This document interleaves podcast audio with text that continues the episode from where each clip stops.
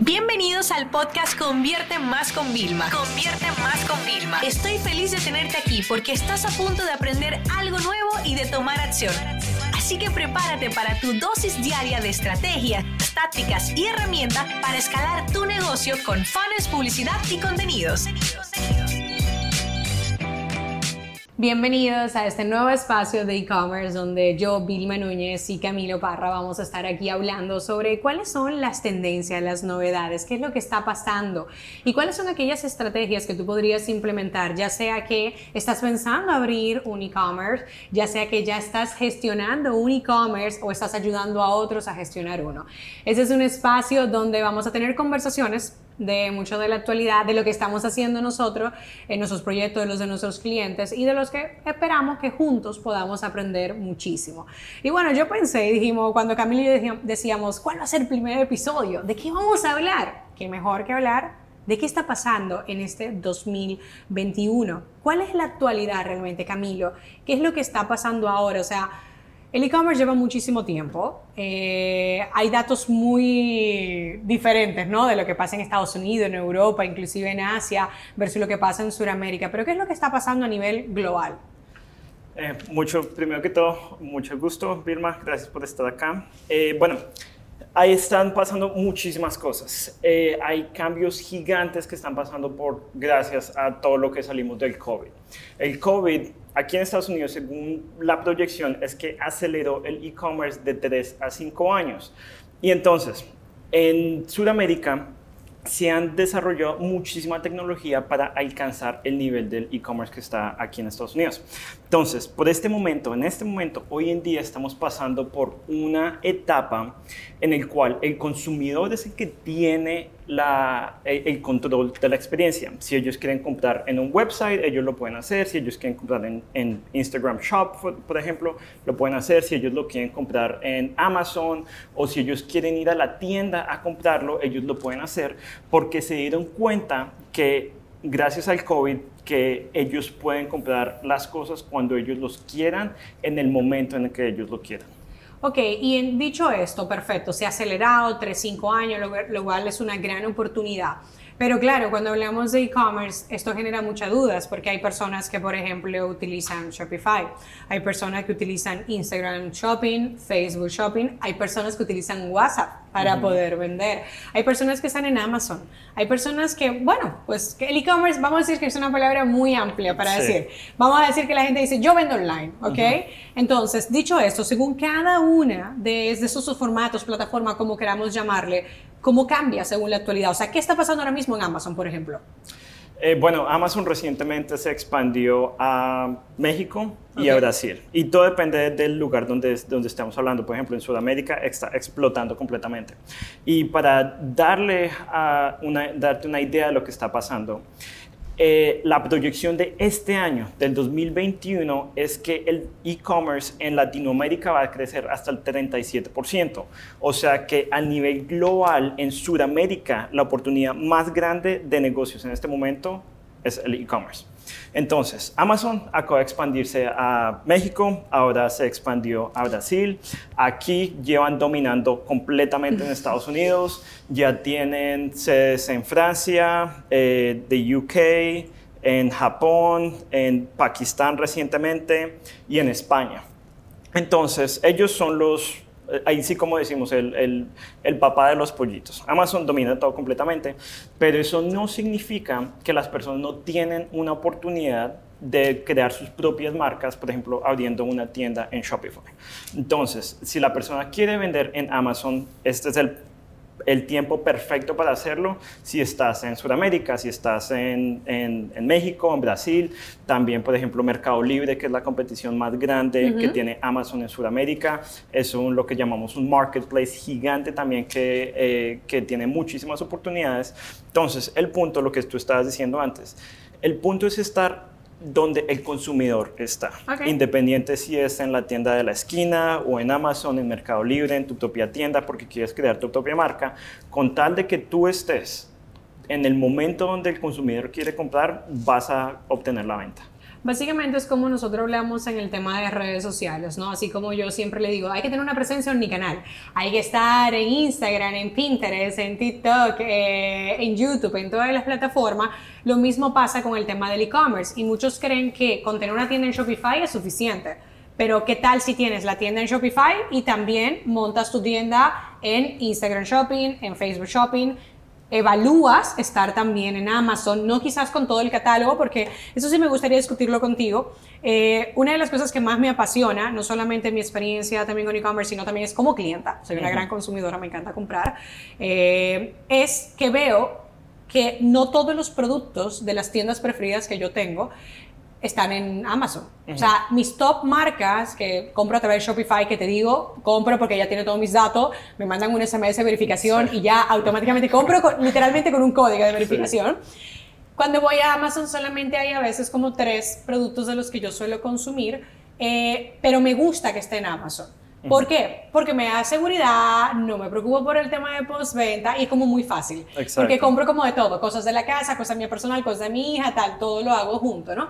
Entonces, en este caso, yo lo recomiendo bastante, pero ¿por qué crees que está pasando esto? Porque las tiendas que ya son muy sólidas, consolidadas, que tienen una gran marca en Shopify, cuando van a Amazon o inclusive eh, marketplace como Walmart también, o inclusive un mercado libre en otros países de Sudamérica, ¿por qué no llevan todos sus productos?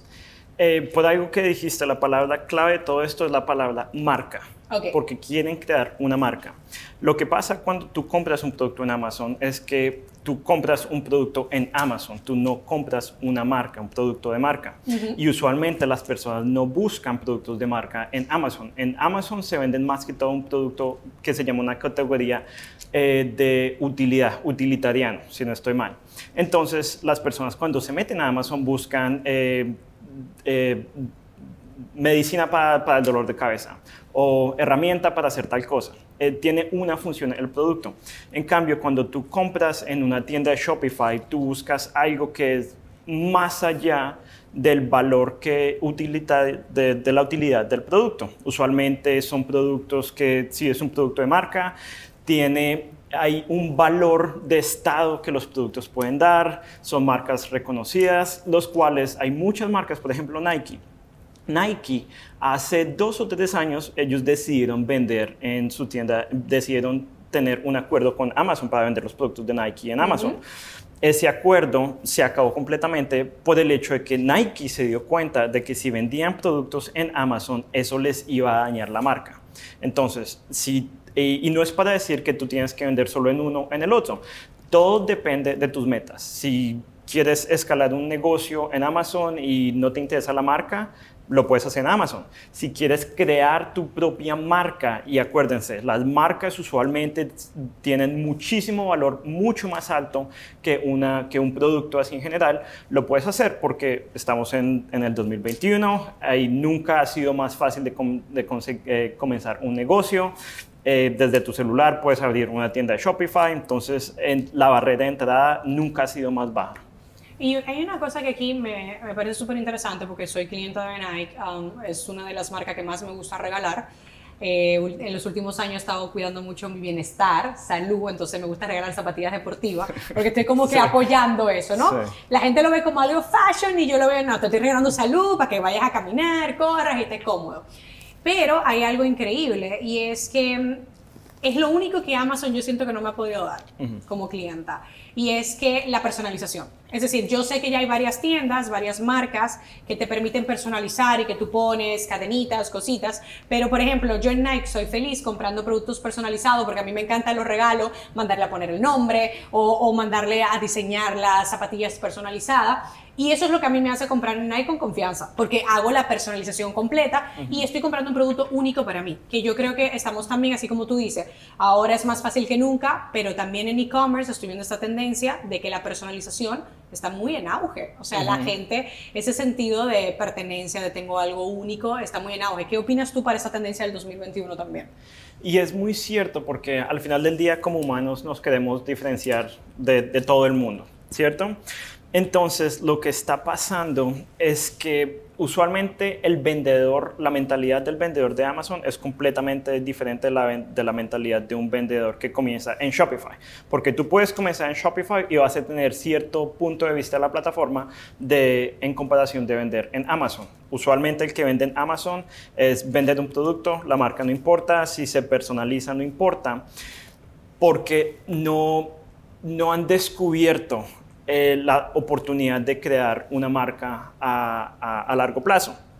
Y otro punto en todo eso de la personalización es que al final del día, uno de los segmentos de una marca, y no estamos hablando de solo los colores, del logo, de la tipografía, sino de los valores, los sentimientos que un producto puede hacer sentir a una persona la experiencia es súper importante. En este momento tú estás hablando de que para ti la experiencia de poder personalizar algo es muchísimo más alta de poder comprar, de comprar algo que puede que sea menos, menos precio. Eh, tú prefieres pagar lo que se llama un premium, prefieres pagar más para poder personalizarlo. Entonces, la experiencia, tú le estás poniendo una calidad mucho más alta a la experiencia y por eso tú eres eh, una clienta leal a esa marca. Ok, e, esto es súper interesante ya para, para ir viendo entonces la tendencia. Muchas personas creen que estamos en una época donde hay un, océano demasiado concurrido, donde hay demasiados peces, donde el hecho de que, no, llego tarde, por ejemplo, alguien al tema de e-commerce, ¿no? Y entonces diría, tengo que sacar un e-commerce, pero tengo que vender barato. Pero sin embargo, lo que estamos hablando es totalmente lo opuesto. Si nosotros nos enfocamos en una experiencia, que no necesariamente, señores, que todo hay que hacerlo personalizado. Por ejemplo, una buena experiencia es una buena atención al cliente que nosotros podamos proveer a nuestros clientes también.